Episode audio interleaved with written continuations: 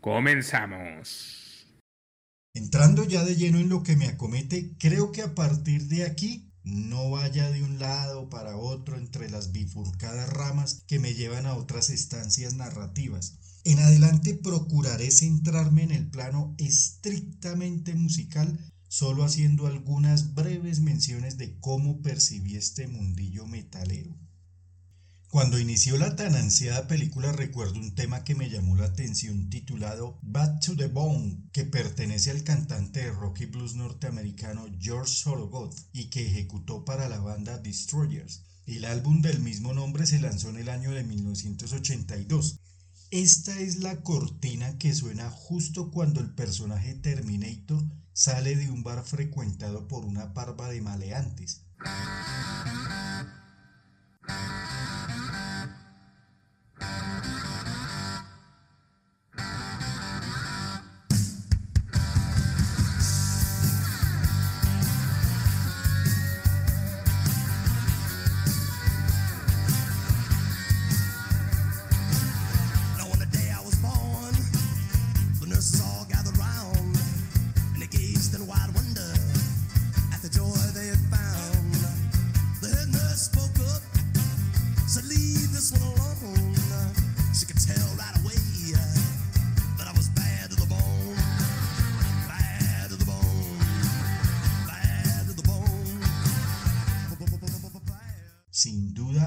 Calzaba perfectamente el título, pues quien era malo hasta la médula era dicho personaje.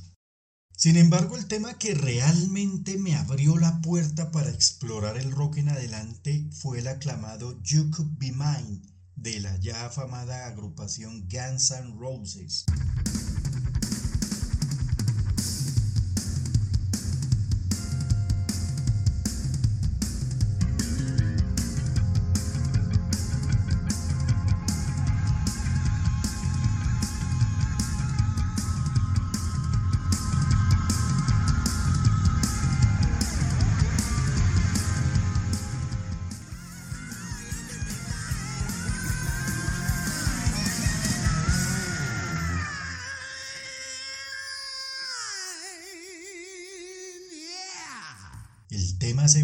Hit y lo transmitían muy seguido por emisoras como 88.9 La Sososo Superestación. 88.9 Super Estéreo. 88.9 MHz frecuencia modulada. 88.9. La estación de los 90. Y radioactiva. La, la, la, la radioactiva. Aunque debo recalcar que realmente yo no era un oyente muy entregado a ese tipo de emisoras en ese tiempo. Luego, en esas mismas pude escuchar otra banda que me llamó la atención con el tema Enter Satman. Esta era la agrupación Metallica, que para aquel entonces ya tenía en el mercado el álbum homónimo.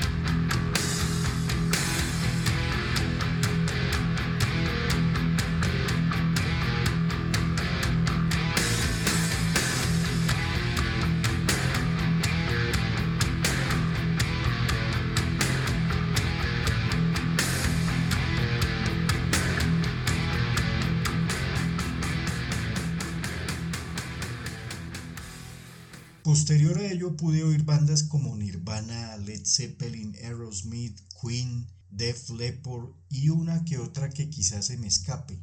Todas estas agrupaciones me gustaron en su momento y solía escucharlas muy de seguido, puesto que eran las bandas que difundían en la etapa cuando se estaba en el colegio. Cada una pertenece a una categoría particular, pero yo suelo enunciarlas como bandas colegiales, pues fueron las que marcaron la adolescencia de millones de jóvenes en el mundo. Hasta ese momento la música giraba en torno al rock, el house y el pop, aunque cabe resaltar que el rock hace parte o vive dentro de la amplia familia que se conoce como pop, pues este rótulo es una simple contracción que hace referencia a que la música es popular y su procedencia es de carácter angloparlante. Básicamente esos estilos se escuchaban a través de la radio destinada a un segmento poblacional juvenil.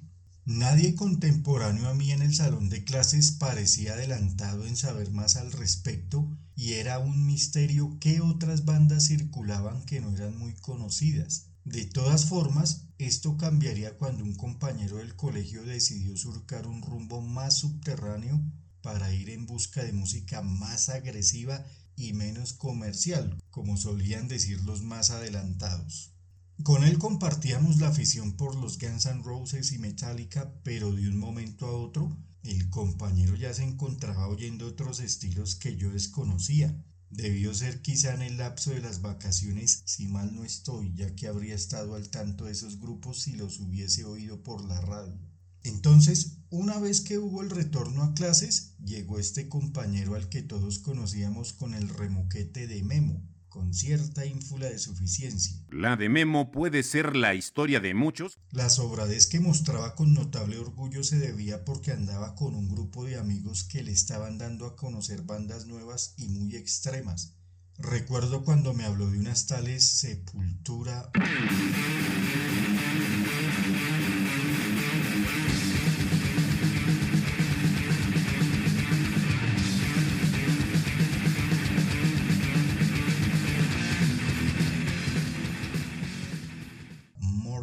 Eso es death metal.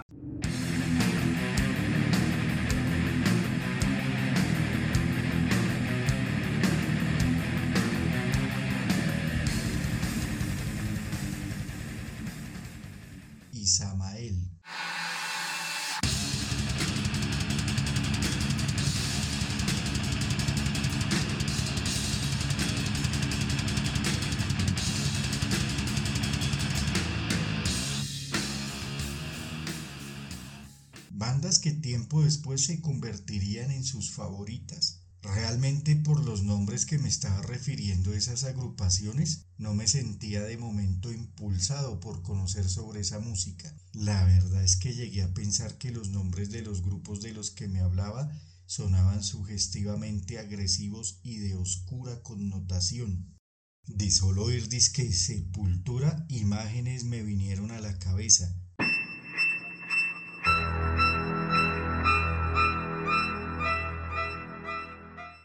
sin haberme dado la oportunidad de arriesgarme a escuchar ese material para corroborar mis dudas, intuí que esos eran otros niveles más profundos y diversos de los que yo seguía nutriéndome con el rock colegial e inofensivo hasta ese momento. Así que ese tipo de rock queda por fuera. En cierta ocasión, allá por el año 1992, El año del apagón. Este compañero me convidó a un concierto que se iría a presentar a las afueras del centro comercial Ciudad Puñal. El evento era fruto de varias reuniones de un grupúsculo aficionado e interesado en organizar conciertos de metal por varios parques o lugares de la ciudad donde se pudieran llevar a cabo.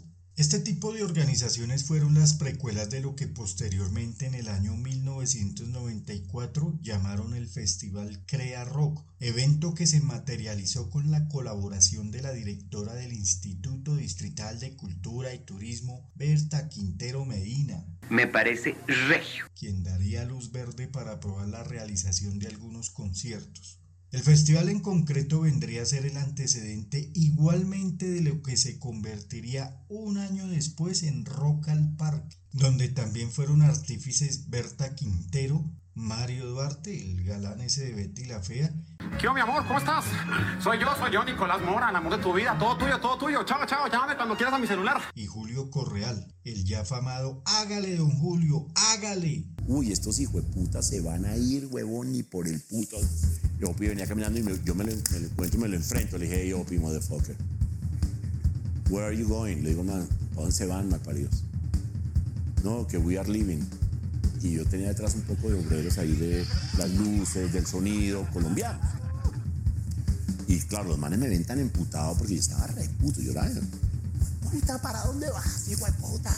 Entonces el man me dice, no, vamos, sí, vamos, ni mierda, cabrón, esta gente lleva esperando no sé qué vaina. Empiezan los obreros de atrás, hágale, don Julio, hágale, tranquilo, don Julio, hágale, don Julio. Yo estaba algo ansioso por saber cómo era ese cuento del metal, porque lo idealizaba como algo verdaderamente pesado en todo sentido. Entonces al llegar allí pude obtener de primera mano la experiencia de lo que sería el tal metal, y la verdad de entrada no me agradó, porque todo era muy precario. La asistencia era lo de resaltar, pues esta música estaba empezando a difundirse de forma masiva con los recursos que de momento disponían los organizadores. Lo que vi allí fue impresionante desde el punto de vista de la improvisada organización. El recinto que se destinó estaba desbordado en chusma, a reventar de plaga con una fauna bastante variopinta. Había calvos armados con bates de madera y aluminio a quienes les decían los skinheads.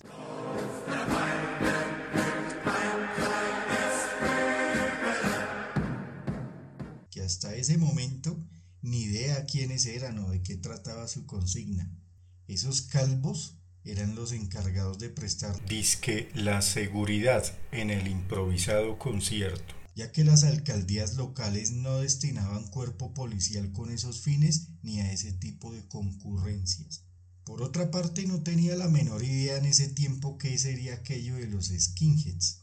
También pude ver metaleros con unas pintas más que llamativas, desde unos que lucían muy andrajosos y agresivos. Es decir, esa, personalidad y esa actitud soterrada y peligrosísima, caray con unas recreaciones estrafalarias, hasta otros tantos que caminaban de una forma muy chistosa y particular como el jorobado de Notre Dame.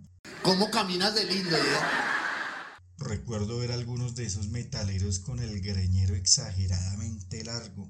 Caminaban balanceándose para que les bamboleara el pelo de un lado a otro como un péndulo mientras se les veía unos diminutos y soñolientos ojos enrojecidos como los de una zarigüeya. Y llevo fumando porros desde los 12, 13 años, así que hace cuarenta y pico años, 42, 43 años que, que fumo porros. Otros tantos lucían sendos matojos de greñas tipo escobeta hasta el trasero.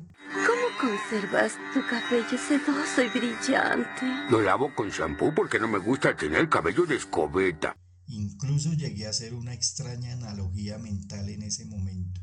Era tan exagerado ver ese look que fácilmente los pelos se les habría transformado en una liana sarmentosa en busca de ir a trenzarse a los púbicos rizos que tenían entre el culo. Pero es que tú eres terrible, caray, no sé cómo se te ocurre. O sea, siempre estaba utilizando un vocabulario desobligante, un vocabulario despectivo, de menosprecio.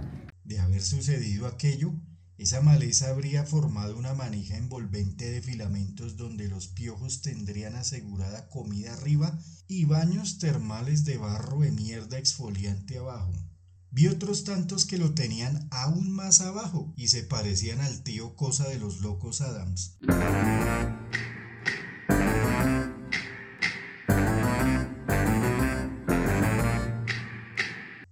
De claustro que se ha quedado solterona en un apartado pueblo al que solo lo habitan los zancudos. Tampoco podían faltar por aquellos tiempos los punqueros que se veían en unas fachas más pintorescas a la de los anteriores. Portaban en sus atuendos unas botas triple piso que les llegaban a las rodillas vueltas pomada eran en extremo chabacanas y sucias, y parecía que hubiesen dedicado tiempo en echarles lija, porque se veían en una decadencia suma. Aunque no todas las botas de estos pintorescos personajes eran tan estrambóticas, vi unas de caña corta que usan los albañiles marca grulla, como si las hubieran sacado de una demolición o de un bombardeo, o mejor, de un chiquero en el mismísimo Averno. Haciendo un breve paréntesis con el recurso de la hipérbole, creo que alguien pudo haber muerto en el río Ganges y otro más que estaba muy vivo le sacó rápido las botas a uno de los tantos oxisos que abandonan en ese pútrido vertedero. A orillas del Brahmaputra, eso todo lo que pasa es podrido, putrefacto.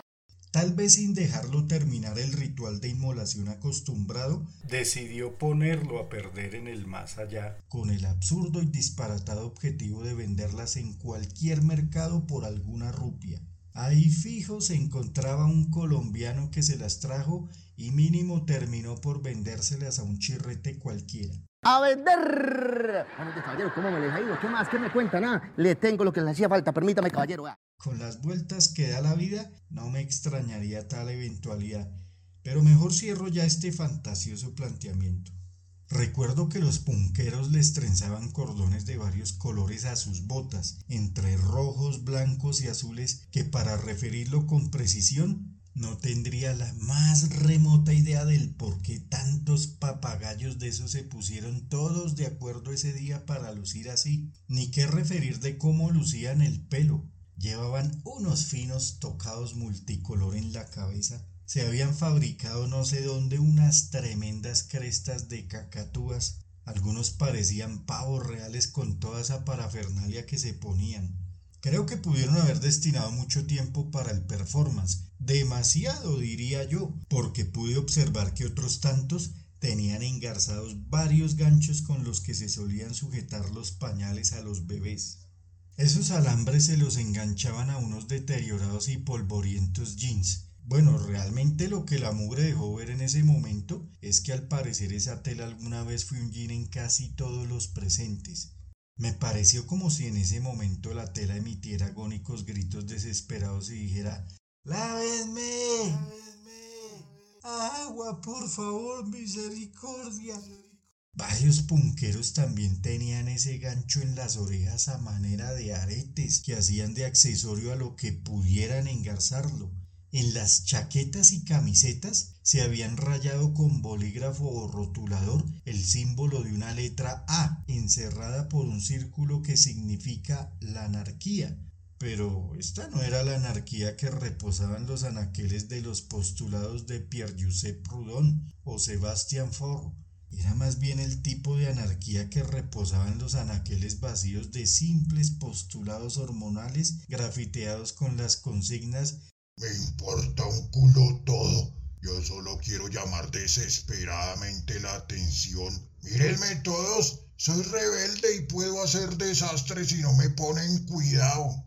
Este tipo de anarquía no la percibí con mayor carácter intelectualoide, aunque pude estar equivocado, pero no creo, porque un intelectual no se habría trenzado a patadas y puños con un tarro de boxer pegado al hocico, como pude ver al juzgar visualmente unos cuantos en aquel momento.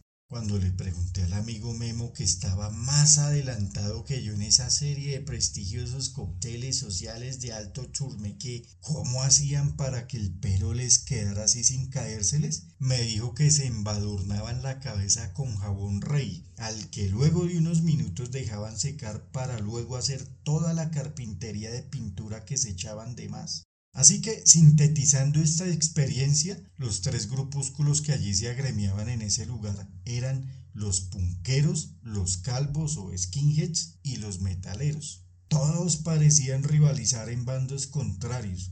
Los punqueros y los metaleros apenas se toleraban, pero quienes se juraban un odio a muerte eran los calvos y los punqueros, no entendía el por qué y jamás me llegó a interesar las motivaciones de ese par de grupúsculos. A mí solo me interesaba la música y quería conocer más de ella, pues siempre me ha gustado y no solamente el rock o el metal.